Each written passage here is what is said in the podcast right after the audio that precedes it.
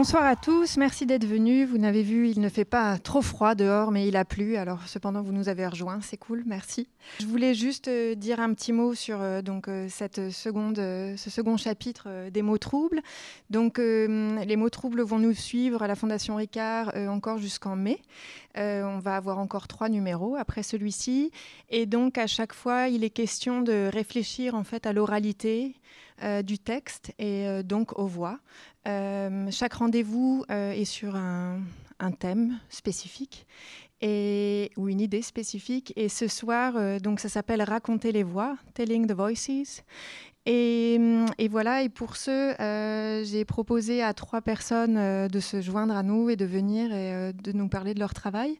Donc nous commencerons la soirée avec Clara Schulman, qui a publié en 2020 un merveilleux livre qui s'appelle Zizani et après, nous continuerons, en fait, euh, après un visionnage d'extraits de films de Virgile Vernier et Anaïs Toé-Comaré, avec eux, en salle, et avec vous, pour euh, continuer, en fait, cette discussion euh, ensemble et pas dans un point de vue un peu comme ça, un peu pyramidal. Donc, donc voilà, donc, on changera de set entre les deux, ouais. Donc voici Clara. Peut-être que je peux vous expliquer en fait ce qui a mené à l'invitation de ces trois invités ce soir. Euh, j'ai rencontré Clara en fait en 2011. Euh, elle a écrit un texte sur un de mes premiers films. et, euh, quand j'ai pensé avec la fondation ce, cette série en fait d'opus autour de la voix, je savais que je voulais faire une rencontre autour du film. Et en fait, Clara est arrivée très tôt dans mes pensées. Et euh, donc merci à Galien pour m'avoir permis euh, de me remettre en contact avec Clara après donc 11 euh, ans. Et, et je voulais aussi remercier Clara de m'avoir remis en contact avec le travail de Virgile Vernier. Donc vous allez voir euh, quelques extraits tout à l'heure. Et euh, à Julia Marchand, qui n'est pas là ce soir, qui est curatrice et euh, qui m'a fait découvrir le travail d'Anaïs Toé-Comaré, qui était visible à la Galerie Édouard Manet à Gennevilliers. Et c'était vraiment une expo super, donc ça m'a permis de découvrir le travail d'Anaïs. Et elle sera avec nous très bientôt, mais les embouteillages sont un peu problématiques ce soir. donc voici la couverture de Zizani. Le livre de Clara. On va en parler pendant une vingtaine de minutes et puis après on regardera les extraits de films de Virgile et Anaïs. Tout va bien pour le moment? D'accord.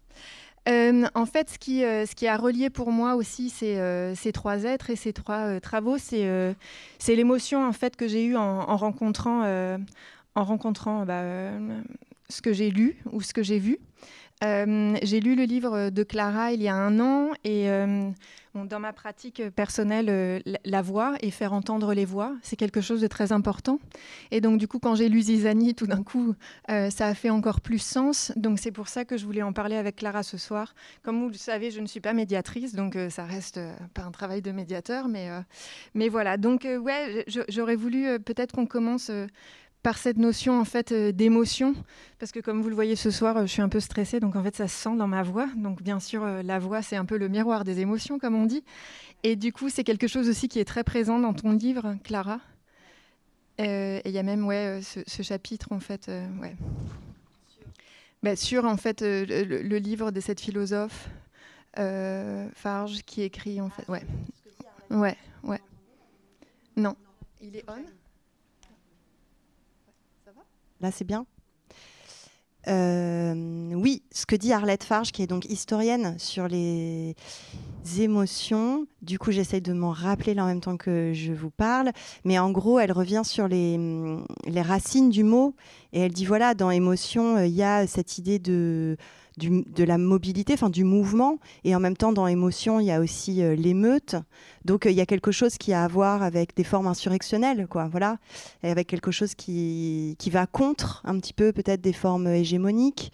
Donc il y avait cette, il y a cette idée que j'ai un peu frôlé dans le livre, mais qui cherche à se demander, voilà, qu'est-ce qu'on fait avec ces moments où, de débordement. Voilà, il y a un chapitre qui s'appelle débordement. Euh, d'un coup, j'ai un doute, mais il y a, oui, en tout cas, il y a, un passage sur le, moment où on est débordé. Et c'est vrai que régulièrement, euh, nos voix nous trahissent, euh, elles portent nos émotions, elles portent nos hésitations, elles portent notre fatigue. Il y a aussi un chapitre du livre qui est consacré à la, à la fatigue.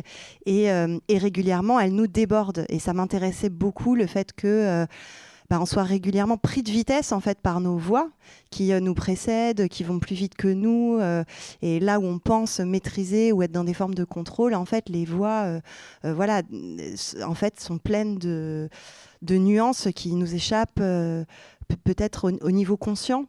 Donc, euh, ouais, ça, ça faisait partie des choses qui m'intéressaient. C'est-à-dire, il y a quelque chose qui nous, qui nous échappe. Et en même temps, il y avait cette idée aussi que euh, euh, voilà, dans ces hésitations, dans les moments chuchotés, un peu murmurés, ou dans ces moments de débord ou de débordement, eh ben, il y a quelque chose de profond qui est dit sur euh, bah, voilà, nos manières, nos capacités d'interagir, euh, les faiblesses de ces moments. Et une grande partie du livre essaye comme ça de prendre ces moments de fragilité ou de faiblesse très au sérieux, voilà, en se disant que peut-être c'est à partir de ça qu'on peut réfléchir, peut-être même éventuellement travailler, plutôt que sur les moments de, de passage en force. Euh, voilà, je ne sais pas si je réponds. c'est super. Et, euh, et, donc, on peut, euh, on peut du coup continuer en fait sur une des, des, premières phrases, enfin une, une, des, une, des, phrases qui est dans, dans, les premières pages du livre, quand tu es en fait, parce qu'on va, on va, on, on va par la suite réfléchir à cette question du jeu en fait et des êtres qui t'entourent dans le livre. Ouais. Par différentes voix ou écrits. Ouais, je suis très entourée dans le ouais. ouais. Et, euh, et, donc, euh, et donc, du coup, il y, y, a ce rapport, euh, oula, mon stylo va tomber, oui, de, de, de, voix qui a un lien en fait entre l'espace interne et l'espace externe, hein, entre, entre le, le, le l'intérieur de soi et, et, le soi au monde, quoi. Oui, disons que il y avait cette idée que la voix, dans son immatérialité, effectivement, elle provient, bah, c'est un peu idiot de le dire aussi bêtement, mais elle provient de l'intérieur, mais en même temps, euh, elle réagit aussi évidemment à, l'environnement, à l'atmosphère, à ce qui nous arrive.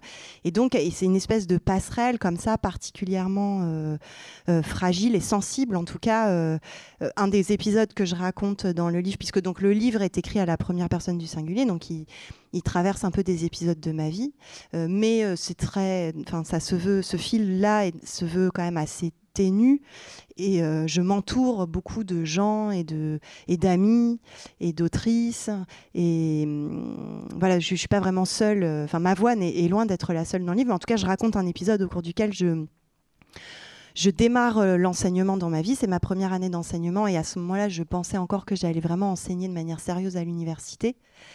Et donc, pour la première fois de ma vie, je suis basculée dans un amphithéâtre comme ça avec 300 euh, étudiants. C'est à Lyon. Euh, l'amphi est hyper impressionnant. Il est plongé dans l'obscurité. Et c'est là que je comprends que personne n'apprend jamais personne comment enseigner. c'est censé être une chose qu'on sait faire un peu magiquement. Mais donc, je me dirige là où je suis censée aller, derrière ce bureau, pour m'adresser à ces centaines d'étudiants. Et au fur et à mesure des semaines, j'ai perdu ma voix. Et évidemment, par euh, anxiété, parce que je ne savais même pas comment parler, enfin comment m'adresser euh, à cette foule qui était vraiment plongée dans le noir. J'arrivais même pas à discerner. Euh, et donc progressivement, je perds ma voix. et et, euh, et c'est la première fois que je me dis ah ben donc en fait c'est mon outil de travail. Finalement, je peux absolument pas perdre ma voix si je j'enseigne. Enfin comment je vais faire? Voilà. Un... Et donc évidemment cette pensée augmente l'anxiété initiale. Et, et, donc je vais consulter une une orthophoniste qui m'apprend à respirer par le ventre. Vous savez tous très bien qu'il faut évidemment pas respirer là, mais que ça se passe évidemment beaucoup plus profondément et qu'en fait si on respire bien là eh ben les choses circulent beaucoup mieux et donc j'apprends à mieux respirer donc je récupère ma voix et puis surtout je quitte l'université donc ça va beaucoup mieux après et je continue d'enseigner mais en école d'art dans un format qui me convient beaucoup mieux qui consiste à s'adresser à un plus petit nombre euh, d'étudiantes et d'étudiants et pas à des foules un peu anonymes donc je pense que je m'étais un peu gourée de de voix. Voilà. Donc oui, donc je ne sais pas pourquoi je raconte cet épisode, mais en tout cas pour dire que euh, oui, voilà, cette relation entre l'intérieur et l'extérieur euh, compte euh, beaucoup dans le livre. Et, et, si on peut effectivement, ouais, en fait, donc reprendre une espèce de genèse en fait de l'écriture. Euh, du coup, comment tu as décidé d'écrire les voix hein? Qu'est-ce qui a mené en fait euh, à, ce passage de la voix dans son oralité, euh, à la, qui, redevient en fait une voix de l'écrit, quoi hein? Ouais. Ben, ça, c'est effectivement, c'est la grande, enfin, c'est pas la grande question, c'est une des questions du livre, c'est-à-dire qu'effectivement, la voix est immatérielle, elle est sans support, elle n'est pas toujours enregistrée, Et, et, puis, et puis il y a ces épisodes de ma vie personnelle, on va dire, au cours desquels soit je perds ma voix, soit je suis mise dans des situations de fragilité où je me rends compte qu'il faut que je me raccroche à quelque chose. Et donc, une partie du livre s'écrit parce que j'ai le sentiment que je dois restituer ou en tout retranscrire et peut-être même archiver une série d'expériences qui sont très vastes, dans laquelle l'enseignement a une grande place, puisqu'à ce moment-là, j'enseigne aux Beaux-Arts de Bordeaux. C'est un endroit où il se passe beaucoup de choses, où je suis très déplacée moi-même, où je comprends des choses, où je perds de vue d'autres choses. Et euh, il se trouve que sur ces trajets pour aller à Bordeaux, je prends le train. Dans ce train, j'écoute des podcasts, donc je suis environnée de voix. Euh, et euh, et, donc tout ce paysage, si vous voulez, un peu sonore, euh, devient très important. Euh, mais véritablement, je, ne, commence à écrire le livre que, euh, que moment où je perds un peu ces attaches et que, euh, disons que je, je, je, je, quitte Bordeaux, voilà, je n'ai plus ce travail, je n'enseigne plus à Bordeaux. Et par ailleurs, une, une autre, une rupture amoureuse aussi euh, fait irruption un peu brutalement dans ma vie. Enfin bref, c'est pas du tout pour en raconter des, détails personnels, mais il y a plusieurs événements qui contribuent au fait que j'ai besoin de me fabriquer comme un espèce de filet de sécurité, on va dire un petit peu, et qu'à ce moment-là, ce sont des voix de femmes, puisque c'est peut-être le détail qui manque jusqu'ici à cet échange, c'est qu'il s'agit euh, de récolter et de rassembler euh, des voix de femmes, euh, m'apparaissent comme un, filet de sécurité absolument nécessaire pour traverser une péripétie de la vie tout à fait commune. Hein, qui est d'un côté perdre un job, perdre un mec, enfin disons perdre une séparation. Et donc, donc euh, il y a cette nécessité voilà, de se constituer. Et donc, dans ce, dans filet de sécurité, il y a évidemment bah, y a des gens très connus, euh, puis il y a des amis très proches, euh, il y a mes étudiantes et mes étudiants. Bah, y a tous ces gens-là, toutes ces voix-là contribuent à fabriquer quelque chose qui va devenir pour moi très solide, même si ça, ça s'adosse à quelque chose d'a priori très immatériel qui est la voix. Donc, euh, donc ça devient euh, quelque part une espèce de polyphonie en fait qui t'accompagne.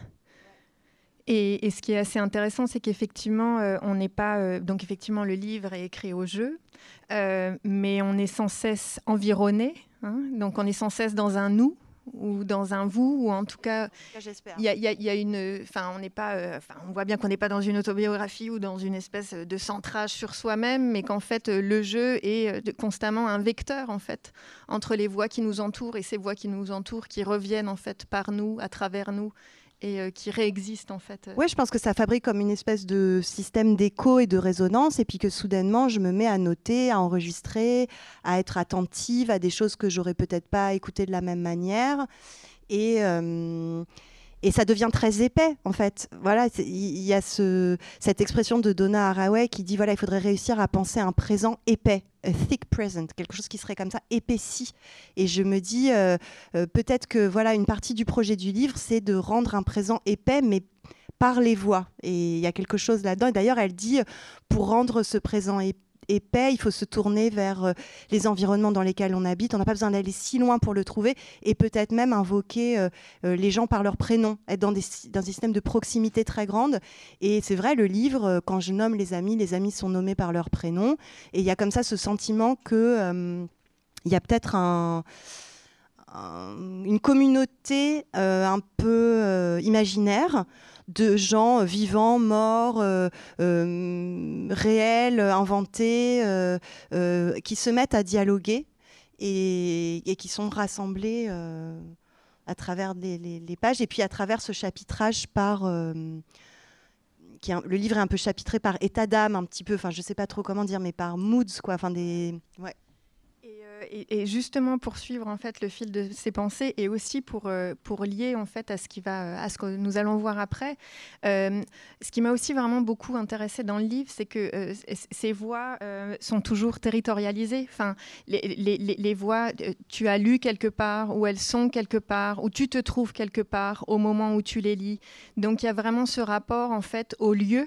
Hein, et où sont ces voix quand elles disent les choses où sont ces voix quand elles sont lues ou quand elles sont entendues. Et ça aussi, ça me semblait un point assez intéressant aussi pour faire le pass après euh, au point de vue euh, bah, du, rapport plus cinématographique. Bah, ça, c'est peut-être euh, le contrepoint justement de, la trajectoire plus académique que j'ai eue, où j'ai toujours eu le sentiment que le système de renvoi par note de bas de page omettait complètement de raconter finalement dans quelle euh, situation on est lorsqu'on lit quelque chose ou lorsqu'on rencontre un auteur ou lorsqu'on écoute une voix. Le système de notes de bas qui est essentiel, hein, qui permet de, référencer euh, un, élément de lecture ou de voilà, il est très important, mais il, il, omet en fait de raconter dans quelles circonstances on fait ces rencontres et je crois que moi, ce qui m'importait, c'était de raconter exactement euh, ça, c'est-à-dire des circonstances dans lesquelles, parce que je pense qu'on lit un livre ou qu'on écoute euh, une émission de radio à un moment très précis, même si c'est un moment dans lequel on est en train d'éplucher des carottes. En fait, on fait des gestes très précis à ce moment-là. On est dans une certaine position physique, assis, debout, etc. Et quand on écoute quelque chose dans le train, c'est pas du tout la même chose que quand on, voilà. Et donc en fait, ces circonstances justement, elles viennent épaissir. C'est exactement ça. Elles viennent épaissir l'expérience qu'on fait. Et je trouve que c'est là où euh, c'est, par cette manière d'épaissir l'expérience que, eh ben, soudainement, elle prend une valeur. Euh, euh, inégalable, quoi, extrêmement précieuse. Mais c'est un point vraiment très important parce que je pense que ça nous est tous arrivé. On, peut, on peut dire bonjour à Anaïs, qui est enfin sortie de l'embouteillage. ça me pas de problème.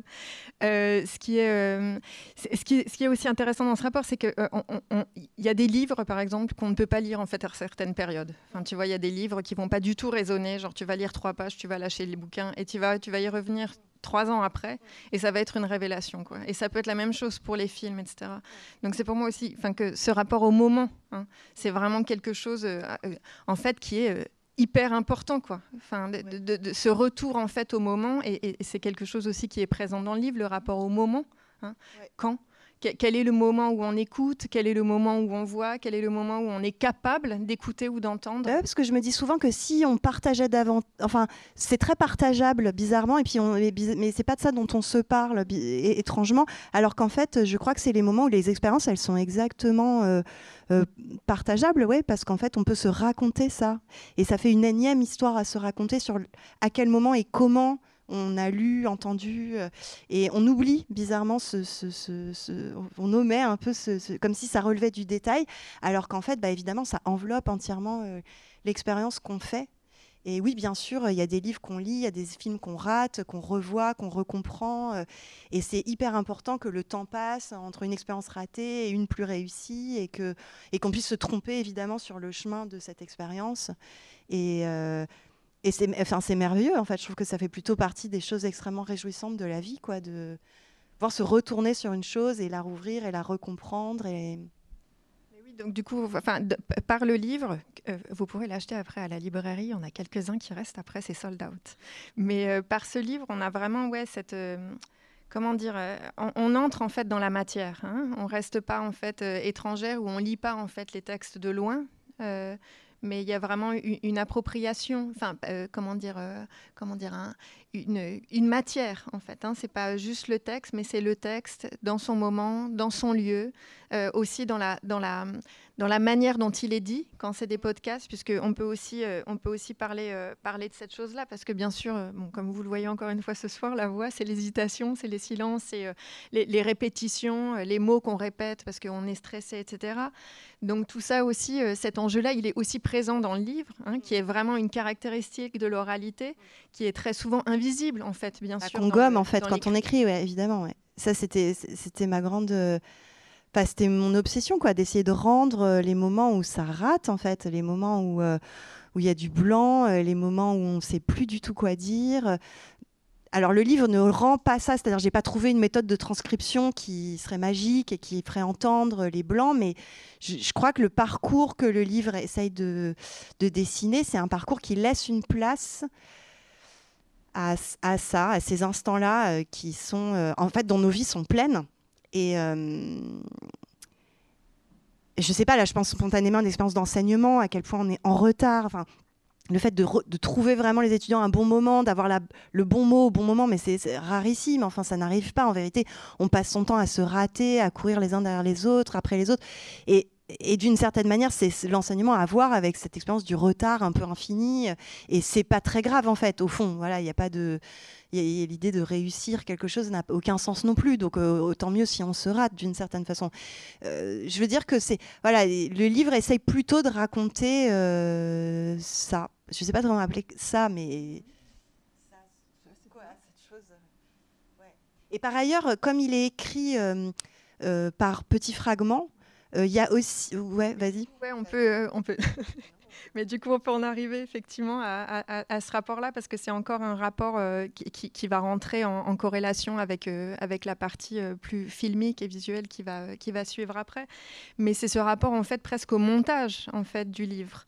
Euh, parce qu'on assiste presque en fait à un montage, enfin pour moi en tout cas, j'ai presque j'assiste presque à un montage filmique, c'est-à-dire qu'on a des chapitrages, il y a des cuts, euh, il y a des choses qui font écho à d'autres choses qu'on a lues avant. Et pour moi aussi, enfin dans les films, dans, dans, un des films de Virgile euh, qu'on va voir, enfin même dans, dans, les deux extraits de Sophia Antipolis et de Mercurial, c'est quand même, enfin il y a quand même une espèce de procédé d'écriture qui est un peu similaire hein, dans ce rapport en fait de, il y a différentes choses qui se passent, qui se disent qu'on écoute, qu'on voit. Et à certains moments, elles prennent sens. Et à certains moments, on a d'autres ajouts, et ces ajouts vont reprendre sens en fait dans la suite. On n'est pas dans une linéarité de lecture, on est comme dans des cuts, mais tous ces cuts en fait prennent sens à un moment dans la lecture ou à un moment en fait dans le, dans le visionnage. Euh.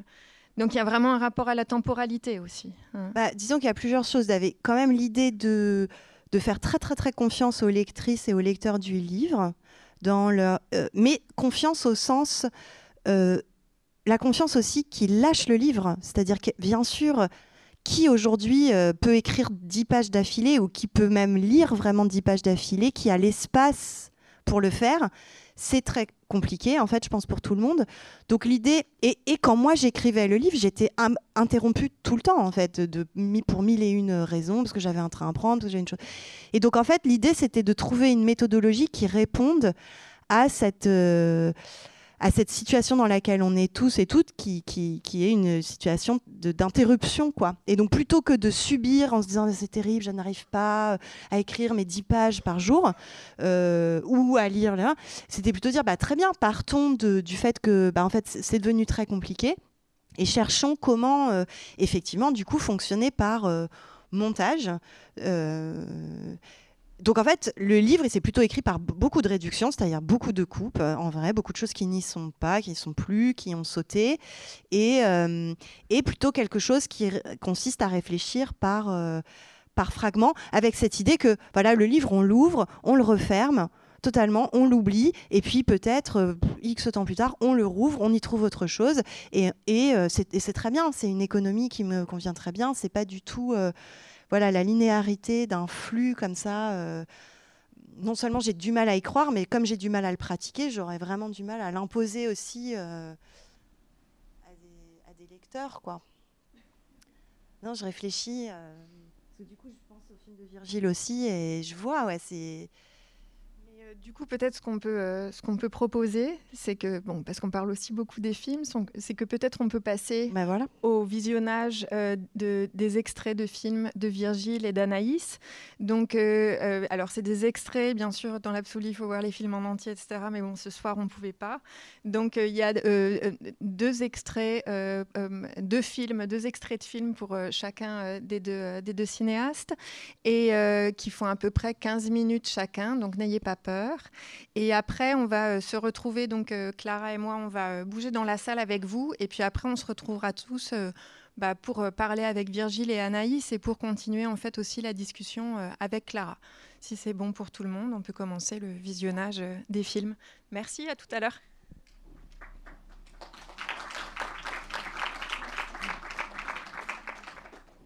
Il y a différentes choses qui m'ont frappé en fait en voyant les films à côté, euh, euh, comment dire, euh, à côté des uns des autres. Mais peut-être qu'on va commencer par la chose principale qui nous réunit ce soir, qui est bah, les voix. Euh, et comment on les entend, etc. En fait, j'aurais voulu savoir, premièrement, euh, pour chacun de vous, comment, euh, comment vous écriviez les films, parce qu'il me semble que ces films sont vraiment basés sur les voix, en fait, et sur les, personnages qui, qui, les composent, et que c'est vraiment le, le corps, en fait. donc peut-être, Anaïs, on peut, on peut t'écouter à ce sujet-là Alors, comment j'écris mes films? Euh, Normalement, j'écris pas. Je fais principalement euh, à l'instinct du documentaire. Mais depuis peu, la première fois, c'est la première fois que je fais un film de fiction, donc 8, le premier extrait que vous avez vu. Et là, euh, ça a été un peu par morcellement. C'est au moment où je rencontre les gens qui m'inspirent, ensuite on discute, et de, de cette rencontre naît une histoire. Mais euh, l'histoire, elle vient jamais vraiment de, de rien ou de moi. Elle vient toujours d'une rencontre. Euh, je pense que c'est un peu pareil, sauf que quand même, je viens peut-être plus que toi avec une idée.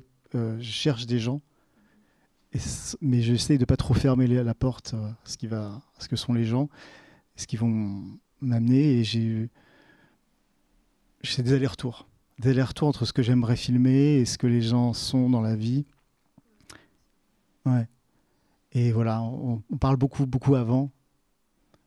C'est pas des répétitions, c'est des, discussions. Et ensuite, le, jour du tournage, euh, il se passe ce qui doit se passer. Et j'essaie de faire chaque prise différente, que chaque prise, on cherche quelque chose de nouveau et on ne cherche pas à répéter quelque chose.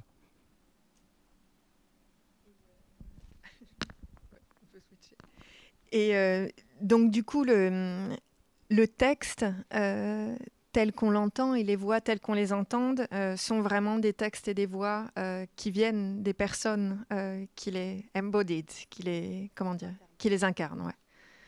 À moitié. Enfin, c'est comme si on donne un, sujet, on, dit, on donne un petit bout et ensuite il tire sur le fil. donc c'est vraiment un mélange des deux. Mais par exemple, à la fin quand, de 8, quand elle parle de manger la lumière, etc., c'est écrit, donc c'est moi, mais elle l'interprète à sa manière et elle rajoute des choses aussi par rapport à, à, ses peurs euh, de d'avenir, etc. Ça, c'est son histoire à elle, c'est pas la mienne. Mais c'est des peurs aussi que j'ai, la peur de l'avenir. Et donc, du coup, ça se mélange en fait. Nos deux voix se superposent. Elle parle aussi à ma place d'une certaine manière. Mais je crois que c'est un peu ça quand tu fais de la réalisation. Les personnages, y parlent souvent à ta place. Enfin, en tout cas, les miens. Ouais, carrément. après, ce qui est différent, c'est que je sais que plus ça avance, plus j'ai envie de provoquer des situations qui n'auraient pas lieu d'elles-mêmes. Et euh, ça m'intéresse de plus en plus de filmer les, gens comme ils sont, leur énergie, leur manière de parler, mais de plus en plus de les mettre dans des, dans des récits que je leur suggère. Avant, j'avais un espèce de respect presque religieux pour euh, le réel. Et j'avais l'impression que tout, tout, ce qui était, tout ce qui venait de moi était. Je forçais un peu les choses et c'était interdit. Et petit à petit, je me suis rendu compte que ce qui m'intéresse réellement, c'est pas tant une sorte de vérité biographique, mais de filmer les gens et de les mettre dans des situations où, au contraire, ils vont être soulagés de ne pas avoir à parler de vraiment de leur intimité, mais ils vont accepter de jouer à un jeu de rôle le temps d'un film. Et du coup, ces, euh, ces personnes euh, qui sont là, présentes avec vous, euh, c'est des gens de l'entourage, c'est des gens que vous castez. Comment en fait, ouais, ces voix, dans quel territoire autour de vous sont ces voix au préalable? Où elles apparaissent ou, Je ne me suis pas concentré, pardon. Du coup, est-ce qu'elles apparaissent? Bah, Moi, je cherche beaucoup dans, dans la rue, sur Internet, euh, dans des communautés spécifiques qui sont des communautés spécifiques aux gens que je, recherche. Et c'est des très longs travaux qui durent plusieurs euh, années. Et par exemple, le dernier film que je suis en train de monter actuellement avec Charlotte Cherici qui est là, qui présente, qui est la monteuse de Sophia Antipolis aussi, et qui est en train, on est en train de monter un nouveau film. Euh, j'avais trouvé un acteur pour mon nouveau film il y a un an. C'est un film que j'ai écrit depuis trois ans. Et j'étais sûr que c'était lui. Et cet été, dans une boîte de nuit, j'ai rencontré un, un, autre garçon, genre à 4 h du matin, bourré et tout. Et alors que j'étais sûr de. Et j'ai eu une révélation vraiment. Je me dis, ce mec-là est mille fois mieux que la personne que j'étais sûr d'avoir trouvé. Et pourtant, ça a été un travail très sérieux, très rigoureux. Et parfois, voilà, c'est des trucs complètement inattendus qui sont une rencontre et j'ai voilà, pris le garçon avec un, des remords horribles parce que je, ça me gêne vraiment de m'engager auprès de quelqu'un qui, ça fait plaisir de tourner dans un film et de le planter comme ça, c'est pas bien quoi. Mais voilà, ça arrive aussi. Non, moi c'est plutôt des proches, souvent. C'est, je, je, me vois pas aller chercher des gens parce que, parce que je demande souvent des choses très intimes et, et j'ai peur que ça sonne faux aussi. J'ai pas envie de prendre des acteurs parce que j'ai peur que ça sonne faux tout simplement. Et du coup, je prends des gens que je connais très très bien, souvent. Là, la petite fille au départ, etc., c'est des amis de la famille, c'est des gens que je connaissais pas super bien, mais que je connaissais quand même. Mais oui, non, je ne me vois pas prendre des gens au hasard comme ça. Et euh, alors, puisqu'on parle de la petite fille, euh, alors euh, moi, je suis vraiment intéressée aussi dans, dans ce rapport à l'enfance, en fait. Comment, comment vous filmez l'enfance et comment vous la filmez vraiment? J'ai fait un film récemment avec ma fille et ça marchait jamais parce que quand j'essayais de la faire jouer, mais effectivement, c'est le moment en fait où ils jouent plus, où ils sont vraiment eux-mêmes que ça marche. Et j'ai eu vraiment la même sensation en fait euh, dans ces vraies présences euh, à l'écran euh, de petite fille quoi. Donc comment ouais, comment est-ce que c'est vraiment quelque chose de travailler avec les enfants de très spécial? Donc comment vous avez envisagé en fait cette chose-là? Quel est le rapport ouais à leur à leur texte par rapport à l'écran ou ouais, euh, comment, comment vous avez envisagé en fait euh, ce, rapport-là? Hum, Je sais pas, pareil, ça s'est fait instinctivement. C'est, on n'a pas eu de répétition. on a essayé en fait. Je lui ai dit, fais comme si tu, fais comme si t'allais pas à l'école par exemple, en fait, le sujet, en fait, l'histoire du film, parce qu'on comprend pas trop, mais l'histoire du film, c'est de, deux, deux, deux, jeunes filles qui ont décidé de tout laisser tomber, de, d'arrêter l'école pour euh, faire du shifting. Donc, le shifting, c'est euh, une pratique qui a été inventée sur TikTok il y a peu, et c'est une pratique qui pousse les adolescents et les enfants à écrire des scénarios et à méditer sur scénario et à rentrer dans une sorte de transe où tu vis que dans le scénario, donc tu te dupliques. Tu, vis, tu, vas, tu vas à l'école, mais ton vrai toi est dans ce scénario. Et euh, donc, du coup, avec elle, c'était ça le jeu. Je fais, comme si, là, tu vas plus à l'école, comme si tu n'avais plus besoin de penser à quel métier tu dois faire, comme si ton avenir n'importait pas. Donc, c'était amusant aussi de le faire. Et euh, voilà, c'est plus un jeu comme ça. On joue. Moi, j'ai l'impression que, en fait, généralement, je cherche toute, l'enfance chez tout le monde. Mm. Et que vraiment, c'est. J'essaie de trouver euh, chez les personnes, même très abîmées, abîmées, par la vie, ce qui reste de ce petite chose d'insouciant, de, fou, de, de bizarre, de ne pas raisonner. Et c'est sûr qu'en filmant les enfants en particulier, on le trouve parfois, mais bon, il y a plein d'enfants très chiants aussi, très sérieux et qui sont des petits singes savants. Et, euh, mais voilà, cette, chose-là, c'est ce que je cherche à toucher euh, avec mes films. Et il y a aussi ouais, quelque chose qui m'a. Euh, parce que bon, j'ai vu les films sur mon écran, donc j'avais pas aussi ce rapport au son, mais c'est en fait la matérialité du son. Il y a vraiment l'eau, quand il y a les feuilles, il y a les feuilles, quand il y a l'enfilage de la blouse, etc. Donc il y a vraiment, vraiment ces moments de, presque de silence filmique, il n'y a pas de musique, pas de paroles, mais il y a le son et la matérialité en fait de l'environnement ou, euh, ou, de l'action en fait qui s'y passe sans être post euh, genre bossé, mais vraiment une espèce de réalité ouais, par rapport à la matérialité des choses. Donc c'est quelque chose ouais, qui euh, Ouais, je sais pas si c'est une question ou une réponse, mais du coup, j'avais juste l'impression que c'est quelque chose qui imprégné aussi vos deux univers cinématographiques. Bah, le son, on l'a travaillé pour le premier film, on l'a vraiment, vraiment beaucoup bossé, donc c'est normal qu'on entende comme ça. C'est, on voulait, on voulait que le son soit écrasant, qu'il soit. En fait, il y a, une, une, fréquence basse durant tout le film. Là, on n'est pas en 5 points, je pense, mais au cinéma, c'est vraiment parce que c'était un peu à l'image de la pression que on se met quand on est ado ou enfant ou même adulte, la pression qu'on se met de qu'est-ce qu'on doit devenir. Et donc, du coup, cette pression, elle t'écrase un peu comme un son qui fait. du coup, durant tout le film, on s'est dit que on voulait que ce film soit étouffant d'une certaine manière, aussi par le son et ces gouttes qui, reviennent sans cesse.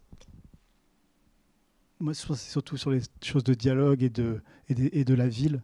J'essaie de, capturer un truc un peu pareil, un peu sacré, qui est le moment où une, une intimité se passe entre des gens et ils disent des choses qui sont toutes petites mais qui peuvent être très importantes.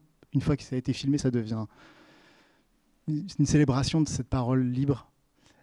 Et aussi, là, je, suis fasciné par les rumeurs de ville, tous les bruits de ville, comment ils, ils, forment une mélodie de nos vies et comment c'est la plus belle musique et la plus inquiétante musique en même temps. Et du coup, on peut peut-être parler des espaces de vos films, des lieux, des territoires dans lesquels les personnages évoluent? Euh, Anaïs, tu veux commencer? Parce qu'il y a des espèces de... Euh, bah, dans le premier 8, c'est tout simplement en bas de chez moi, donc euh, à Vitry-sur-Seine, au 8 Place Saint-Just, du coup.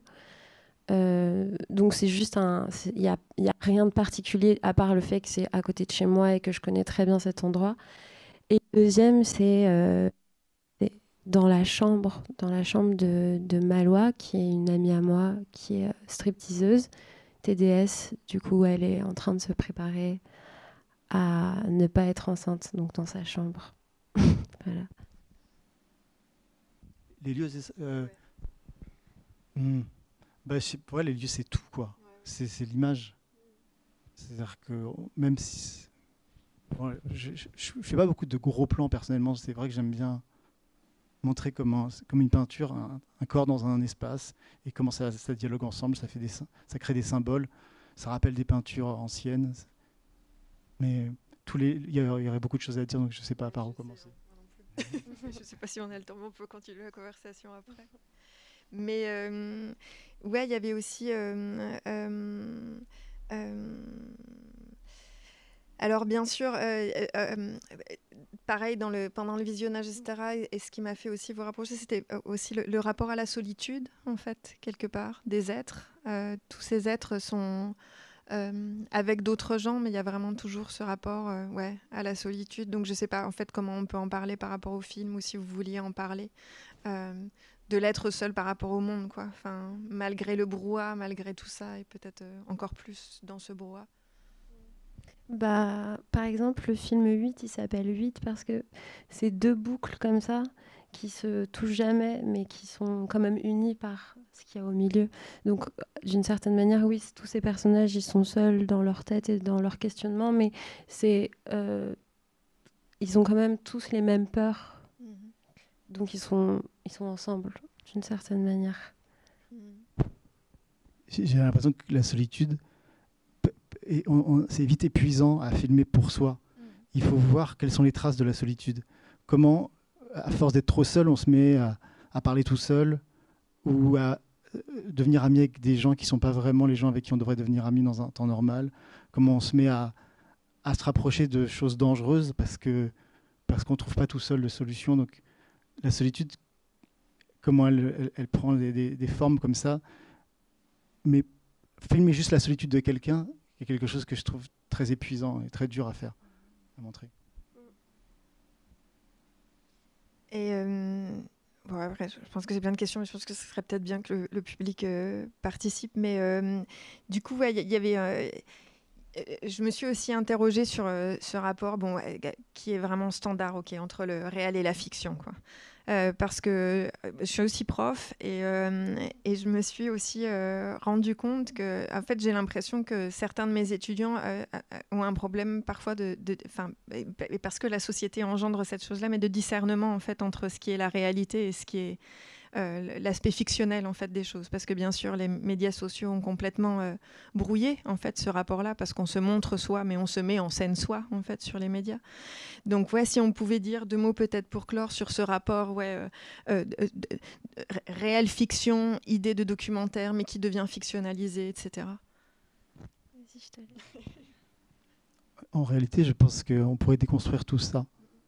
Que on est, tout le monde a utilisé un masque euh, selon l'endroit où il se trouve et la manière dont on a envie de se montrer. Et je ne crois pas qu'il y ait un, soi profond, authentique, qui s'opposerait à celui euh, ni des réseaux sociaux, ni de, situations de sociabilité.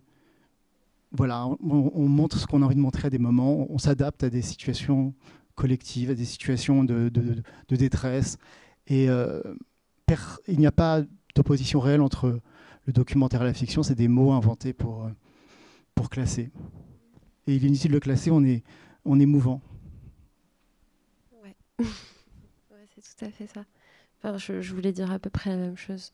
Et que aussi quand tu te, tu te mets en, en scène et quand tu te mets en jeu, parfois, y a, parfois tu deviens limite plus vrai. Parfois, il y, y, a des choses qui ressortent de toi qui sont plus, qui sont plus profondes et plus réelles. Donc, euh, en vrai, cette question-là, elle devrait être bannie, je crois.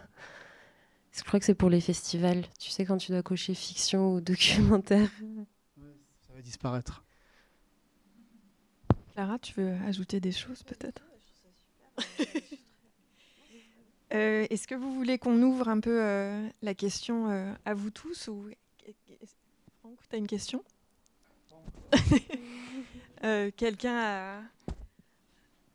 Quelqu'un a quelque chose à signifier ou questionner ou problématiser Ou on a été tous tellement clairs que... Personne? Alors ça se finirait là maintenant? Vous voulez rentrer chez vous et manger, c'est ça? Décanter.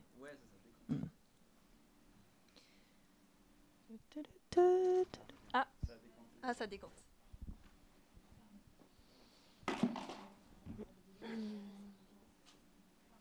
C'est pour, euh, ouais, c'est pour Anaïs. Euh, c'est pour savoir, est-ce que euh, le shifting, ça t'intéresse dans l'aspect où quand tu shifts une réalité tu, et que tu fais du cinéma, tu vas aussi du coup mettre en scène cette réalité? Enfin, je sais pas si tu vois ce que je veux dire, mais.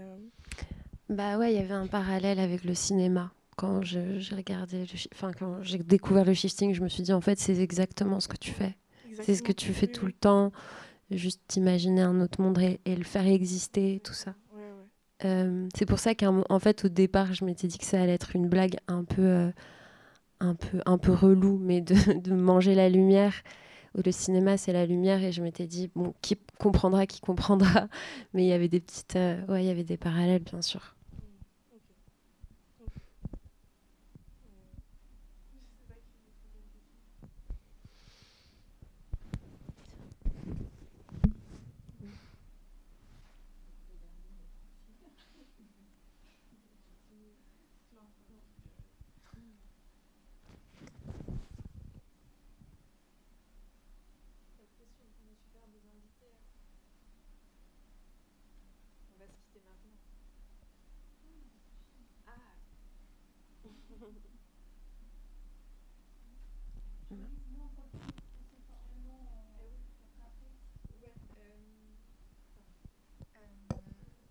Si on fait ça, je vais remercier d'abord tout le monde. Mais je, vous préviens, euh, la Fondation Ricard nous propose d'avoir un verre tous ensemble après. Donc aussi si vous avez euh, pas envie de parler au micro, si tout ça c'est un peu relou, euh, euh les personnes qui, qui ont accepté notre invitation ce soir, je pense, seront là un petit peu. donc si vous avez, ouais, si vous avez envie de leur parler, peut-être que c'est le meilleur moment. Et bah, je voulais les remercier ouais, d'avoir accepté cette invitation toujours un peu expérimentale de ma part. Et, euh, et, je voulais remercier quand même toujours euh, l'équipe de la Fondation Ricard euh, qui, qui me suit un peu dans mes pérégrinations et qui est vraiment très, très gentille et très très aidante et patiente et, avec moi. le prochain rendez-vous des mots troubles, ça aura lieu le 1er février. avec autour de, de la revue How to Become euh, donc il y aura des lectures, euh, on va parler tout ça, et après on vous emmènera plus euh, pour la quatrième aventure sur le rapport du texte et de la musique.